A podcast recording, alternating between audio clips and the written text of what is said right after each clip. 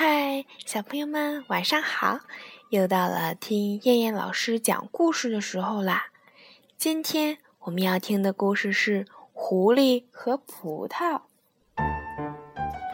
从前有一只狐狸，它独自居住在大森林里。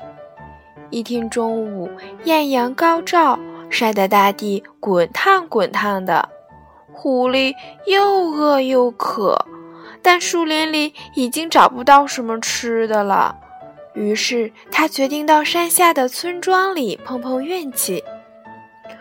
狐狸在一户村民的院子里发现了绿油油的葡萄，看着甜美多汁的葡萄，狐狸馋得直流口水。他忍不住弓起身，用力向上跳，想摘一串葡萄吃。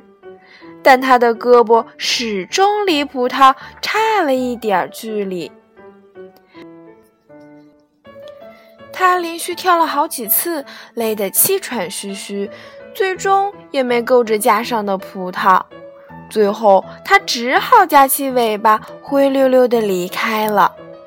狐狸一边走一边安慰自己：“哼。”这个架子上的葡萄不好，一定没熟透，而且是酸的，吃了一定酸倒牙。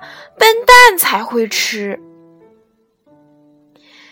吃不到葡萄就说葡萄酸，这就是在说狐狸呀。宝宝一定不要学虚伪的狐狸，要勇于说真话，做个诚实的孩子。好啦。我们今天晚上的故事就先讲到这儿啦，我们明天晚上再见，小朋友们晚安。